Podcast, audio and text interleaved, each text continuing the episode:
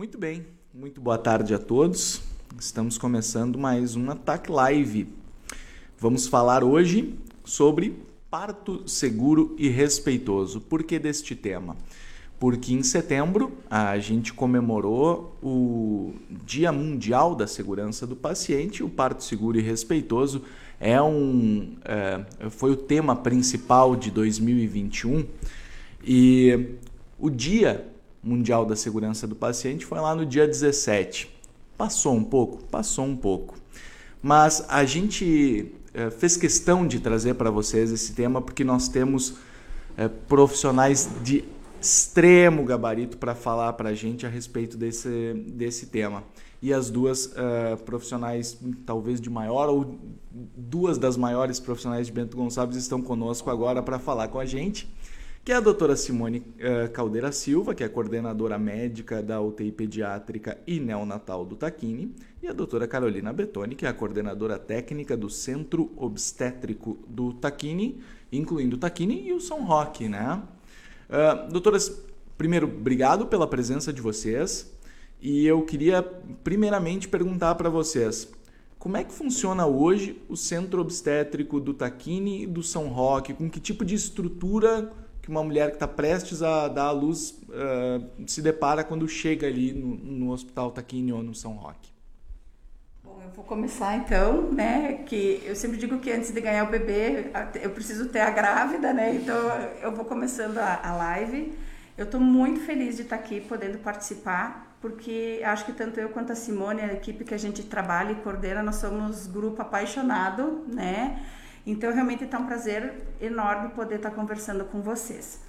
Achei extremamente pertinente, né, que durante nesse ano, né, fosse como tema o nosso parto seguro e respeitoso, tá? Que foi um tema de abrangência mundial, né? E realmente existe essa preocupação, apesar de que o nosso serviço ele destoa da realidade mundial, graças a Deus, por uma né, eu digo, a parte boa que os nossos índices não são compatíveis, mas por que que principalmente foi abordada essa questão? Porque ainda morre muita mulher e muito bebê no mundo, né, em decorrência de complicações relacionadas a todo momento, né, do trabalho de parto, do parto, do parto em si, do pós-parto imediato, né?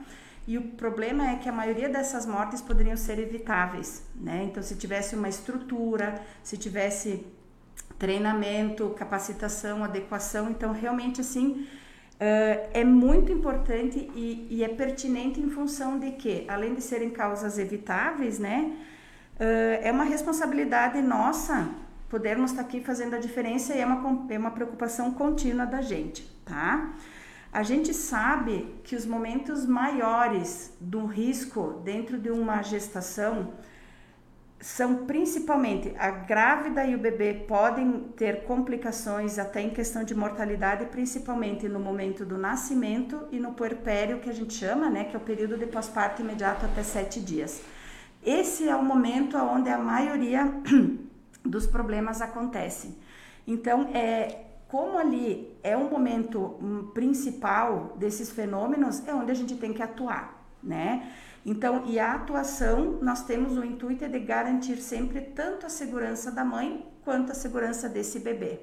Nós não podemos falar em parto, nós não podemos falar em nascimento sem garantir segurança, tá? Hoje em dia a gente tem visto que, que os casais cada dia estão optando em ter menos filhos ou filhos mais tarde, então são hum, gestações que são muito. Hum, elas são muito desejadas, a gente tem um envolvimento muito grande. Então, acho que é importante a gente saber que preservar a segurança nesse momento é essencial, tá? Eu acho que tudo começa no pré-natal, né? Então, assim, o pré-natal é um momento aonde a gente consegue identificar as pacientes que possam ter um risco maior durante o, o seu trabalho de parto, é um momento onde a paciente, ah, uma consulta de pré-natal não é o suficiente para você saber tudo da sua gestação.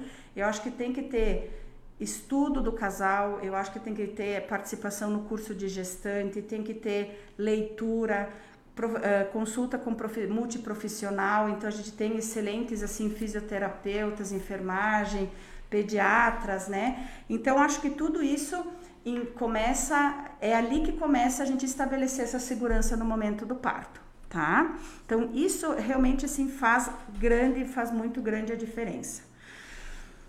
Para que eu vou falar um pouco da nossa realidade, o que que a gente tem dentro do hospital para garantir essa segurança no trabalho de parto. E eu quero reiterar muito aqui. Vamos conversar em segurança de parto, ele pode ser seguro, ele pode ser respeitoso, ele vai ser humanizado dentro de um ambiente hospitalar, seja com parto normal ou seja em cesariana. Então a gente pode ter um parto normal, pode ter um parto cesáreo e ele ser humanizado, tá? E esse é o nosso objetivo também.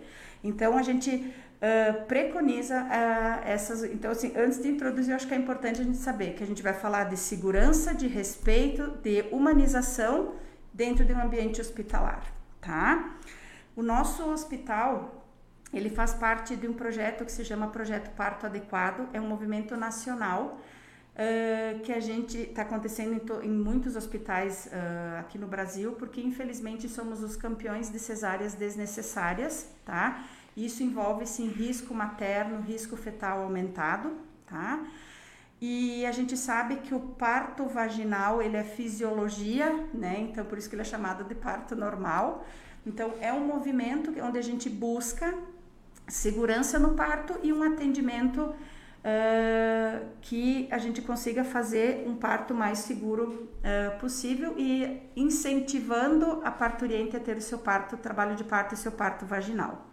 Para isso, o Hospital Taquini teve uma remodelação, então o nosso centro obstétrico ele passou por uma reforma e porque existem alguns pré-requisitos para que você faça parte deste desse projeto. E essa reforma aconteceu no Centro Obstétrico de Bento Gonçalves e também no Centro Obstétrico de São, do, do Hospital São Roque, tá? Então, pra, né, até para a comunidade saber que a gente às vezes não está a par disso. O que, que consiste nessa reforma, num primeiro momento, estrutural? É, nós contamos agora com cinco leitos PPP. O que, que é isso? São Uh, quartos aonde a paciente fica durante o seu trabalho de parto, ou seja, no pré-parto, durante o seu parto, parto realizado ali, por isso que é PP, e no pós-parto, PPP, tá? Nesse momento, neste quarto, a gente conta com várias, uh, com vários artifícios para garantir uma segurança e uma qualidade assistencial. Então, nós temos ali banho, a gente tem chuveiro, um dos quartos tem banheira, nós contamos com barra de pilates, a gente tem uh, bola, aromaterapia, massagem, tem televisão, tem. E a gente tenta manter um, uma segurança com um ambiente acolhedor, sempre com um acompanhante, então a gestante a gente dá preferência pro, né, pro pai do bebê, e caso, né, ou se não, alguém da escolha da parturiente, tá? Nesse processo, então, nós temos cinco leitos e temos também uh, na nossa centro obstétrico duas salas de cesariana, caso haja necessidade. Então, a gente tem e as salas de recuperação. Tudo fica no mesmo local. Isso garante. Então, falando em parto seguro, né? Nem todos os hospitais têm isso. Assim, até antigamente nós tínhamos uh, a cesariana era em outro local. O que isso ficar no mesmo local garantia uma segurança Uh, porque quando a gente tem a urgência no parto, na, num trabalho de parto, a urgência ela requer tempo. E o tempo define muita coisa. O tempo define uh, sobrevida, né? o tempo define uh, o que pode ter, trazer de sequelas tanto para a mãe quanto para o bebê. Então, acho que isso é uma coisa que é importante. Sempre que nós formos, uh, essa paciente vai internar, né? a paciente, porque nós estamos, a gente tem que falar em parto seguro. O parto seguro entendemos como existem alguns trabalhos que ele tem que ser, o ideal seria um trabalho de parto em nível hospitalar. Nós temos que também hospital, todos são seguros? Então essa é a nossa pergunta. Então a gente tem como protocolo, por isso que construímos todo uns protocolos, todo um protocolo de segurança para garantir isso. A paciente, desde o momento que ela entra, ela é admitida no seu trabalho de parto, ela é uma paciente que vai passar por uma admissão e ela tem uma série de questionamentos. Muitas vezes as pacientes a gente conhece, ela tem o primeiro contato dela ali, então a gente avalia toda a carteirinha de pré-natal. Nós temos uma evolução estruturada, então a gente consegue identificar uh, todos alguma coisa que possa interferir na segurança do trabalho de parto. Nós classificamos as pacientes todas, né, dentro de uma classificação de Robson, que é para a gente já, se ela já teve cesárea, se não teve, se ela tem mais filhos, se ela teve a primeira gestação, isso também influi bastante na questão de como a gente vai olhar para essa paciente, tá? Nós já fizemos uma classificação hemorrágica, ou seja, a paciente que tem um baixo risco, um médio risco, um alto risco. Então, tudo isso envolve segurança. Nós contamos também uh, com uma equipe de multidisciplinar, então, de médicos, de pediatras, de obstetras, de fisioterapia, as meninas da enfermagem, as técnicas. Então, a gente tem um grupo que estudamos juntos, tá? Nós temos clube de revista, então tudo que a gente faz não é achômetro, né? Em todos os protocolos que a gente coloca dentro da instituição, eles são protocolos onde a gente uh, estudou. Nós estamos de acordo com, as, uh, com toda a questão do Ministério da Saúde, com órgãos internacionais, né? Então, que uh, estamos falando uma língua que é uma língua praticamente uma língua universal, claro que adequando alguns detalhes dentro da nossa realidade. Então a gente tem ao longo do trabalho de parto uma série de, a gente chama checklists, né? Então que são checklist do, do, da segurança do paciente. Então são perguntas, questionários. Depois a doutora Simone vai falar também bastante sobre isso. Nós temos protocolos. O que, que é? Aconteceu uma hemorragia de parto todo mundo sabe uh, o que, que, tem que fazer. Aconteceu um, um, uma alteração, um problema de que o bebê não consegue, uma distócia de, de, de parto, os colegas, assim, a equipe sabe como proceder. Então, são protocolos que a gente segue de trabalho de parto prematuro, de antibiótico, que fazer no parto normal, no parto cesárea. Então, uh, existe inclusive a. Nós fizemos uma, uh, a cesárea é o agendamento criterioso da cesárea, tá? Então, esse agendamento criterioso de cesariana, ah, mas é SUS, é convênio, não, os protocolos, eles são universais, tá? Então, os agendamentos também a gente respeita alguns padrões. Então, na realidade, o que é importante vocês saberem que a gente cria, nós, o nosso objetivo é ter um ambiente o mais humanizado possível, que o casal se sinta o mais acolhido possível e por trás existe todo uma, um bastidor para garantir que essa segurança que a gente quer. Que o que, que é seguro? É sair daqui com uma mãe feliz, um pai feliz, uma família feliz, um bebê no colo, maravilhosos, né? Então é isso que a gente quer. Sempre isso, 100% das vezes, medicina, infelizmente, 100% das vezes é difícil falar. Mas com certeza os nossos índices, a gente tem índice de mortalidade materna ínfimo, né? Até a questão, o Covid acabou acontecendo algumas, né? Tivemos alguns problemas na questão do, em função da pandemia, enfim, mas a gente tenta né, garantir se tem todo mundo trabalhando nesse sentido, tá? Uh, questão que eu tenho certeza que vão perguntar, uh, a gente nesse primeiro momento ainda não está permitindo visitas no hospital, então quero deixar bem claro, visitas não são permitidas, isso não é uma coisa minha, da Simone, é uma coisa institucional e imagino que outros hospitais também. Nós temos, mas sim é garantido o acompanhamento durante o trabalho de parto da, de uma pessoa da escolha da, da, da, da gestante, tá? Um, tá me ajudando aí, Simone. Então, isso é para vocês saberem que, né, é, até eu imagino que é um questionamento de vocês. A partir do momento que o bebê nasce, né, então nós temos também uh, a coisa que a gente chama de golden hour, que é a hora de ouro do bebê, né, que isso é uma coisa que é bem importante, que agora eu vou deixar a doutora Simone falar bem da, falar bem da parte que ela adora. Uh, boa tarde, eu também estou muito satisfeita de estar aqui conversando com vocês de algo, como disse a Carol, que é o nosso dia a dia, né, que a gente adora fazer.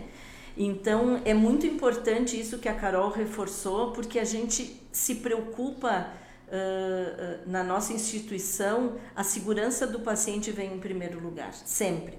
Então, como a Carol colocou, se vai ser de parto vaginal, se vai ser de parto cesáreo, uh, é um parto que a gente vai, de todas as formas, tentar que ele seja humanizado, mas sempre pri, se preocupando com a segurança do binômio mãe e bebê. Então não é só da mãe, não é só do bebê, é dos dois.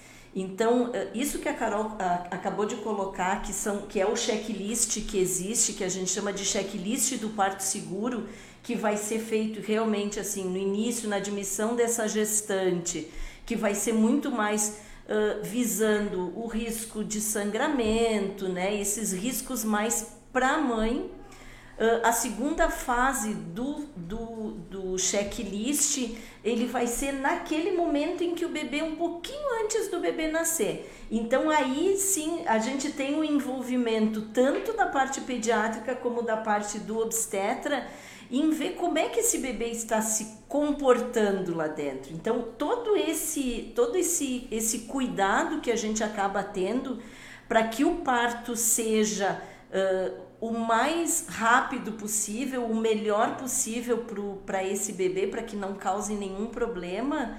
Uh, por isso que eventualmente a gente acaba indo para uma cesariana, que nem a Carol disse, a gente não vai fazer cesariana desnecessária, mas eventualmente a gente pode precisar ter que fazer. Uh, e isso vai. Uh, a gente vai se preocupar então nessa hora do nascimento para vocês entenderem que 10% em literatura a gente tem que 10% de todos os nascimentos que nós temos, 10% dos bebês que nascem, a gente pode ter que ter alguma atenção maior em cima desses bebês. E desses 10%, 10% deles talvez eu tenha que reanimar, que nascem, que nasçam com muito problema.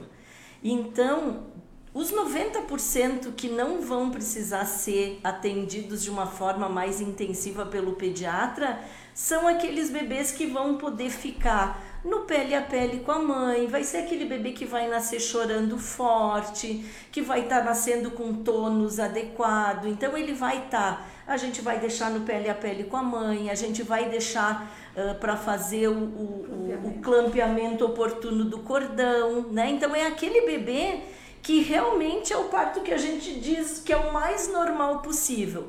Ele nasce, ele fica no colo dessa mãe, se for parto normal. Se for uma cesárea, o pediatra vai fazer o primeiro atendimento desse bebê e depois o bebê volta para o colo dessa mãe também. Então é um bebê que vai ficar nessa primeira hora, que a gente chama hora de ouro, em contato direto com a mãe vai sugar, vai fazer a primeira fase da amamentação nessa primeira hora. Então é um bebê que o pediatra realmente não precisava quase nem estar ali. A gente vai ficar olhando para o bebê e avaliando como é que tá, como é que ele está o tono, se o choro está forte, se ele está bem. Agora, os outros 10% dos bebês, aquele 10% que eu preciso atender de uma forma mais intensiva, é importante que que, que, seja, que seja esclarecido que nós temos toda a estrutura para atendimento desses bebês. Então, nesses quartos PPPs, quando nós tivemos a reforma do centro obstétrico, a gente tem berços, um berço em cada. Todos os bebês também são atendidos dentro da sala de PPP Uh, esses berços são preparados para atendimento de qualquer risco, de qualquer uh, problema que esse bebê venha a ter. Então, o atendimento integral é feito uh, no quarto onde o nenê nasce. E, se for necessário, a gente tem uma UTI neonatal que fica ao lado do centro obstétrico e que vai ser atendida por um neonatologista. Então, isso é importante a gente reforçar que o, o, a segurança que a gente precisa ter nesse atendimento toda vai ser feita dentro do hospital, seja no centro obstétrico até a estabilização do quadro do bebê que não nasce tão bem, ou na UTI neonatal em que a gente faz o segmento do atendimento desses bebês, tá?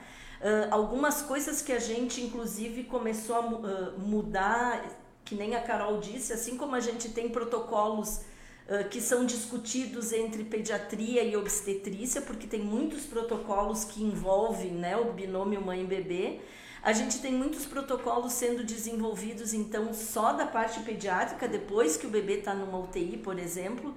E tem muitos, muitas fases que a gente tá, uh, que a gente começa a visualizar, ter uma visão mais específica sobre isso. Então, na terceira fase, que é o que a gente fala, né, do, desse checklist de, do parto seguro, a terceira fase vai ser depois que o bebê nasceu. Então, ele passou, ele nasceu, ele fez a hora de ouro, ele fez o pele a pele, ele ficou com essa mãe. Depois dessa hora, a gente vai ter que continuar avaliando esse bebê, porque a gente tem que ter certeza, a gente sabe que as primeiras seis horas de vida são é o período em que esse bebê pode ter qualquer problema. Então, nessas primeiras seis horas de vida, a gente tem que ter uma atenção muito especial para esse recém-nascido.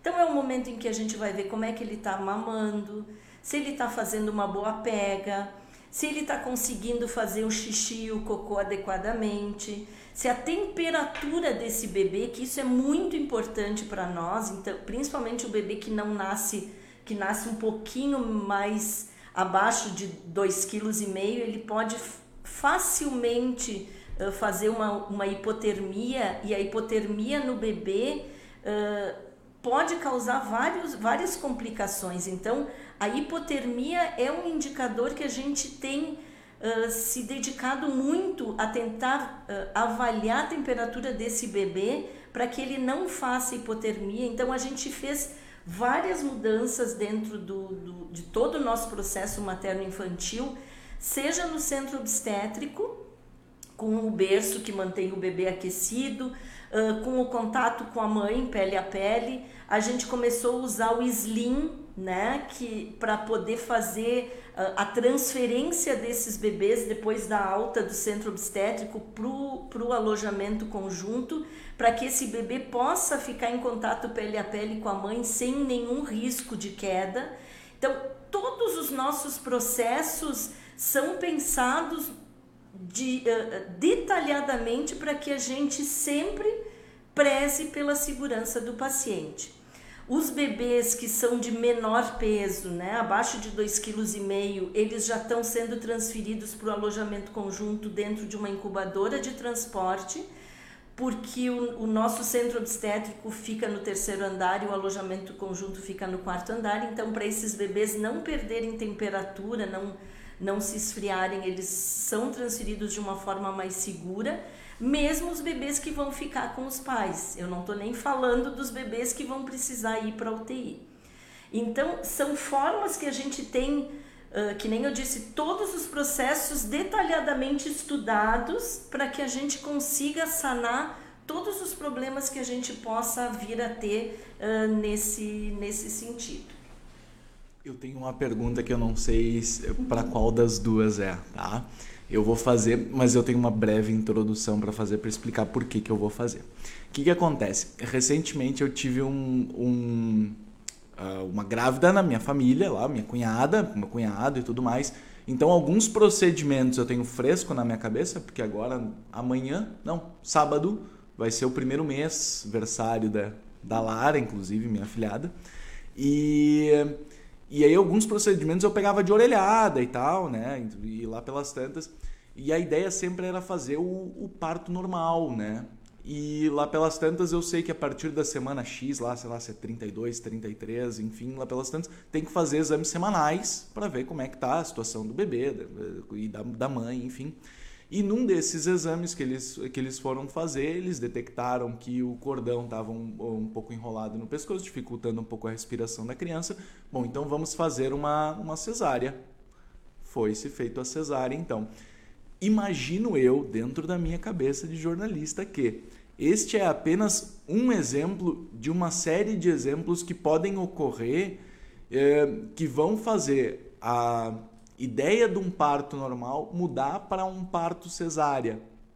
Uh, e aí eu, te per eu pergunto para vocês, doutoras, uh, até aonde vai. Que, que, que, é que define se, um, se o parto vai realmente ser normal ou se ele vai ter que ser cesárea? Vocês que sei que vocês falarem uma série de protocolos e talvez eles possam definir. A tua sobrinha nasceu aqui? Não. Ai, graças a Deus! Tem meus colegas aqui da. Eu acho que meus colegas iriam estar. Eu ia matar. Não, eu ia, eu ia ter reunião se fosse aqui. Eu tô brincando, tá? Gente, assim, ó. Eles não são daqui, eles não são daqui. Tá. É por isso que eu peguei de olhada os Graças procedimentos. a Deus. Tá, não, eu tô brincando porque, brincadeiras à parte, tá? Isso ela foi bem pertinente porque assim, ó, ah, 99% das vezes circular de cordão a gente vê no momento que nasceu, vê depois, tá? E, e a, o circular de, de cordão ela não dá repercussão no feto, tá? Então ele não é uma, por isso que nós fizemos agendamento criterioso de, de cesárea, não é indicação, porque às vezes você vai fazer uma eco, o bebê tá com circular, ele dá uma mexidinha, três dias, três minutos depois essa circular ela não acontece mais, tá? Então assim, ahn, primeira coisa que é importante em critério, excelente pergunta, critérios de cesárea, tá? Nós temos ah, um checklist, tá? Então o que que acontece? Ah, tanto de cesárea quanto indução de parto, tá? Por exemplo, eu vou dar um exemplo diabetes, tá? Pacientes diabéticas, insulino dependentes com mau controle, protocolo 37 semanas. Isso que eu quero dizer para vocês. Diabética ah, com uso de medicação via oral, com bom, ah, com bom controle, 39 semanas. Então, a gente tem todo um protocolo que funciona. Então, nesse, mais do que duas cesáreas, 39 semanas, agendada a terceira cesárea, tá? Ahn, indução de parto, a partir de que a, a paciente assim quer tentar o parto, mas não está rolando. Nós esperamos 40 semanas completas, 40 semanas e 6 dias. Aí a gente vai sentar e discutir a via de parto. Então, todas as, ahn, todas as patologias que envolvem, por isso que o pré-natal é importante. Por exemplo, hipertensão, tá? Paciente hipertensa tem critérios. Gemelar tem critério, né? Porque uma gemelar que é uma placenta, uma bolsa, é diferente do critério de interrupção do gemelar que são duas placentas e duas bolsas. Então, tudo isso a gente tem critério e embasamento. Mas por que que tem que ser Hum, ah, não pode ser assim, porque o critério, né, dentro do que a gente estabelece, os protocolos falam isso. Uma coisa extremamente importante, tá? Ninguém vai dizer que não, ai, mas eu quero cesárea. Eu, eu não, a gente, é, é que eu dizer, a autonomia do paciente, ela é respeitada e sempre vai ser respeitada. Eu acho que sim, a gente tem medo do desconhecido, tudo, então a gente tem que estudar, tá? Agora, cesárea eletiva, a gente tem que fazer respeitando maturidade pulmonar. Então, o que, que acontece? As circunvoluções cerebrais, então, a última parte que desenvolve do bebê é, é a questão do cérebro. E se você faz cesárea por não ter motivo abaixo de 38 semanas, você interrompe isso. Então, existem trabalhos que acompanharam esses bebês. Então, às vezes, ah, eu não aguento mais, eu tô cansada. Por que 40 semanas? Porque a gente sabe que o benefício para este bebê é extremamente importante. Então, e, e, e ao mesmo tempo o contrário, tem aquela paciente, as pacientes minhas de consultório, eu, eu converso, eu tenho uma consulta ah, que eu falo sobre plano de parto junto com o casal. Plano de parto é uma carta de intenções, tá? O que, que é? Contemplam todos os cenários que podem acontecer quando o, esse casal for internar. Mas a gente também tem que pensar que ah, cuidado com as frustrações. A maioria dos partos, que nem a Simone falou, a maioria dos partos, se eu ficar de braço cruzado incentivando a paciente, vai dar, ajeita aqui, faz a, né, senta aqui, vamos para a bola, faz a massagem, enfim, vai acontecer. Porém, tem a porcentagem que nós vamos ter que ter decisões do momento para garantir a segurança do bebê e da mãe. Então, ah, querer ah, é muito complicado aquela coisa do eu quero que seja assim e ponto final, porque são a medicina, gente, ela não é uma engenharia que você vai lá, calcula a viga e 2 mais 2 vai ser 4. Medicina 2 mais 2 é 13,5, 13,8, 4 e 2 pode. Então, a gente tem essas nuances. O que, que é o mais importante? Ah, um pré-natal, a maioria das pacientes vão ter uma gestação de baixo risco, tá? Apesar de que a nossa, A nosso centro obstétrico é uma referência, a gente atende muito alto risco, tá? Vai ser baixo risco. E a gente tem que pensar que as complicações acontecem também no baixo risco. Então a gente tem que estar preparado o que, que é a segurança do paciente. É se a paciente começar a ter uma hemorragia, nós ter tudo disponível, sangue, componente de sangue, a gente tem que ter as medicações para garantir. Tem que ter uma equipe treinada. Ai, uma placenta nasceu, o bebê, a placenta não sai. A gente tem como saber isso antes? A gente não tem como saber isso antes. Nós conseguimos nos preparar e muito para aquelas situações onde que a gente já consegue identificar. Tem coisas identificáveis, mas tem coisas que, as que serão identificadas naquele momento. E aí entra a questão de a gente saber é, estudar, ter equipe preparada e um ambiente de treino, preparado para isso também.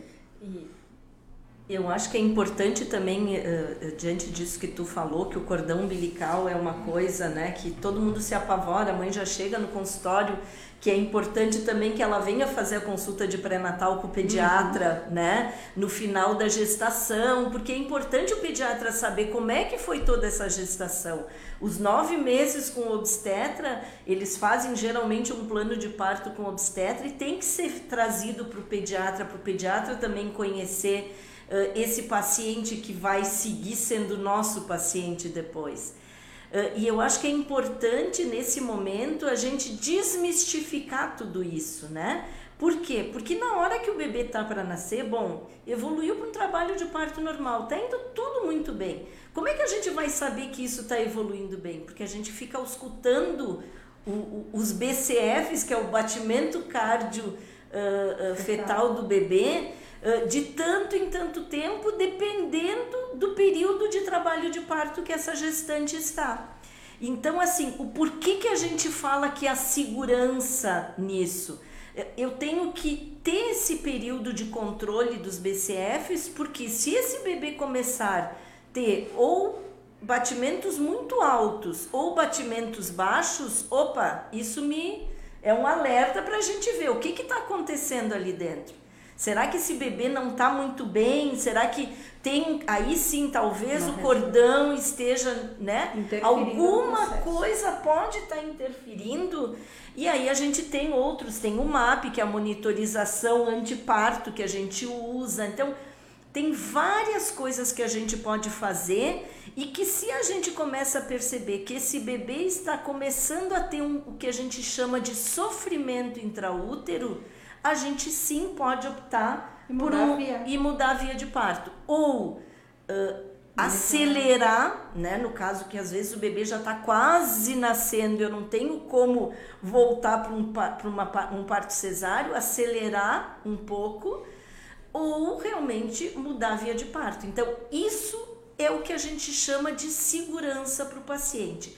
É a gente estar tá o tempo inteiro, desde o início na admissão daquela paciente, sabendo tudo o que aconteceu no pré-natal, o que está acontecendo nesse período pré-parto, para a gente poder ficar de olho em qualquer risco para essa gestante e para o bebê. Bom, é, eu, eu tenho uma última pergunta, porque a gente chegou a falar. Eu deixo. Posso? Depois também eu. É, não, eu só queria. Não, eu quero um adendo assim que a, a Simone falou que o contato pele a pele com a mãe, mas a gente deixa também contato pele a pele com o pai, tá? Então o pai que quer, a gente deixa, né? Só cuidar assim que. Né? Então, se a gente não cuida do pai, que a gente só deixa ele no cantinho se ele passar mal, entendeu? Mas o contato pele a pele com o pai também a gente faz. E só um detalhezinho, nós não fizemos mais banho nas primeiras 24 horas de vida do bebê, tá? Em função de que, pois a Simone pode explicar, né? Aquela gordurinha assim que fica protetora, a absorção dela é importante assim para a imunidade da criança, mas depois se o casal quiser no, no, no alojamento conjunto ele pode. E um pouquinho que acho que vale a pena, né, Simone, conversar da quanto tempo ficar nos até antes, quanto Sim. tempo de permanência. O Ministério da Saúde preconiza que o casal, independente da via de parto, o bebê é importante para a segurança, né? Que esse bebê fique 48 horas de internação. Óbvio, tivemos pandemia Então houve necessidade de algumas coisas que a gente teve que né, mudar. Então tivemos internações que com 24, se tivesse tudo 100%, 36 horas a gente conseguia liberar. Uh, por quê? Esse nenê tem que sair do hospital com a segurança de que está mamando bem, que os pais estejam tranquilos com isso, né? A gente tem uma equipe de fonoaudióloga, nutricionista, enfermagem que vai auxiliar nesse processo. Nós temos vários testes que a gente faz no bebê durante essa internação, teste da orelhinha, do coraçãozinho, dos buraquinhos, todo. É, eu acho que é, é importante. Para a gente saber que então existe toda essa preocupação no pós também.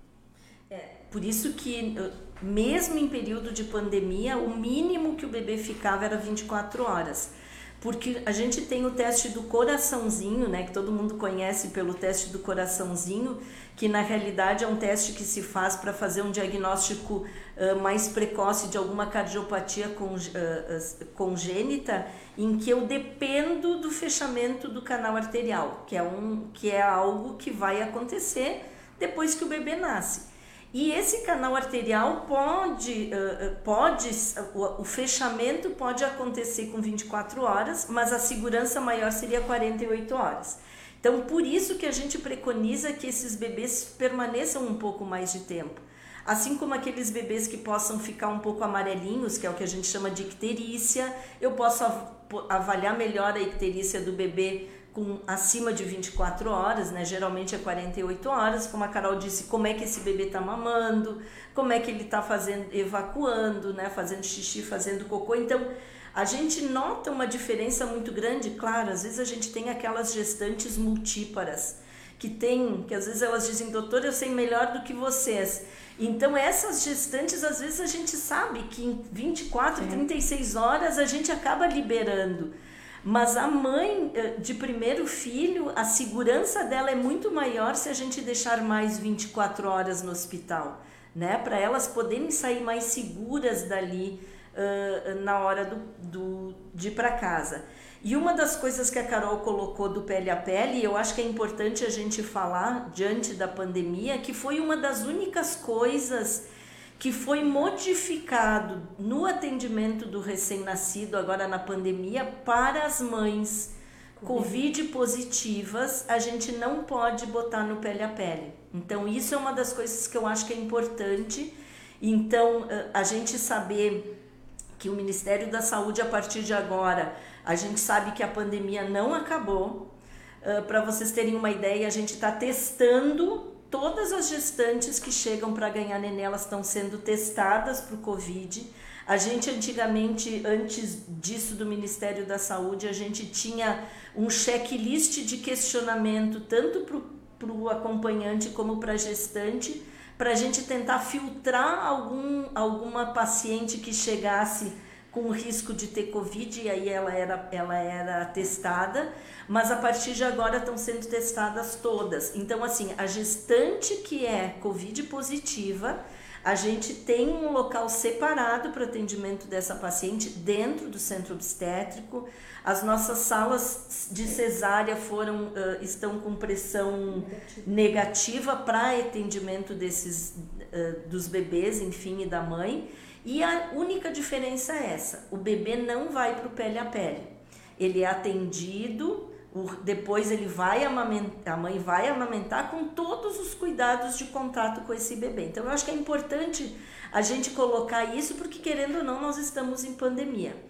E eu acho que para finalizar, eu não posso deixar passar, né? Afinal de contas, a gente tem uma UTI Natal e eu acho que é muito importante a gente tem atendido cada vez mais prematuros e a gente tem mudado muito os nossos protocolos uh, para o atendimento desses bebês muito prematuros, uh, criando uma equipe que vai, na realidade, é a equipe da UTI neonatal que acaba ajudando no atendimento desses bebês prematuros, envolvendo enfermagem, fisioterapia, neonatologistas, para que a gente tenha o atendimento desses prematuros extremos, e o extremo que eu digo é 500, 600, 700 gramas, que precisam de muito, de um atendimento muito delicado, né?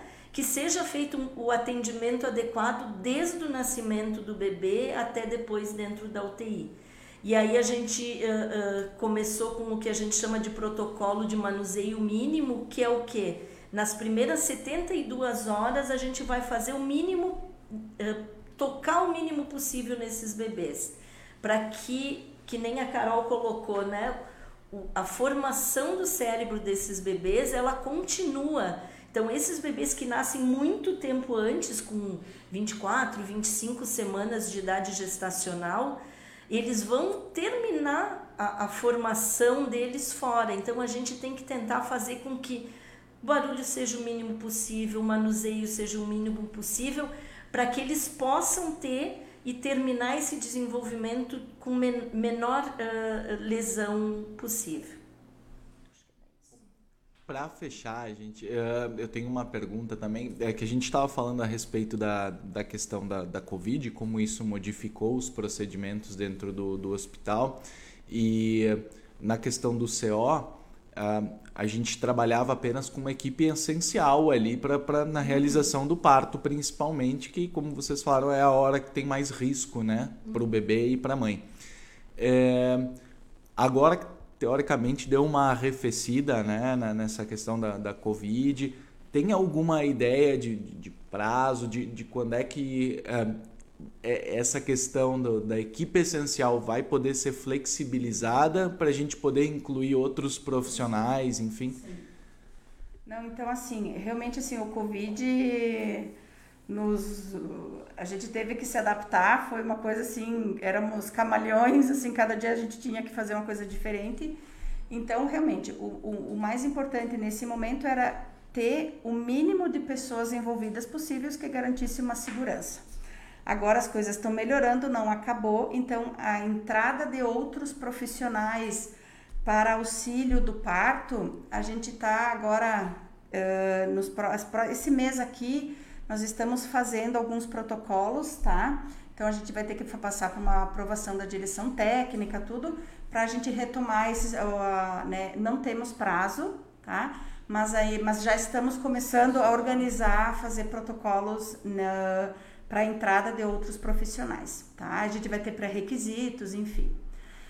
Uh, eu falei como no início, pegaste duas pessoas apaixonadas pelo tema, se deixar nós até as oito da noite a gente vai falar, então assim, quero agradecer, deixo assim aberta a possibilidade se quiserem, eu morro de vergonha de falar, mas também quando começo eu não paro mais, tá?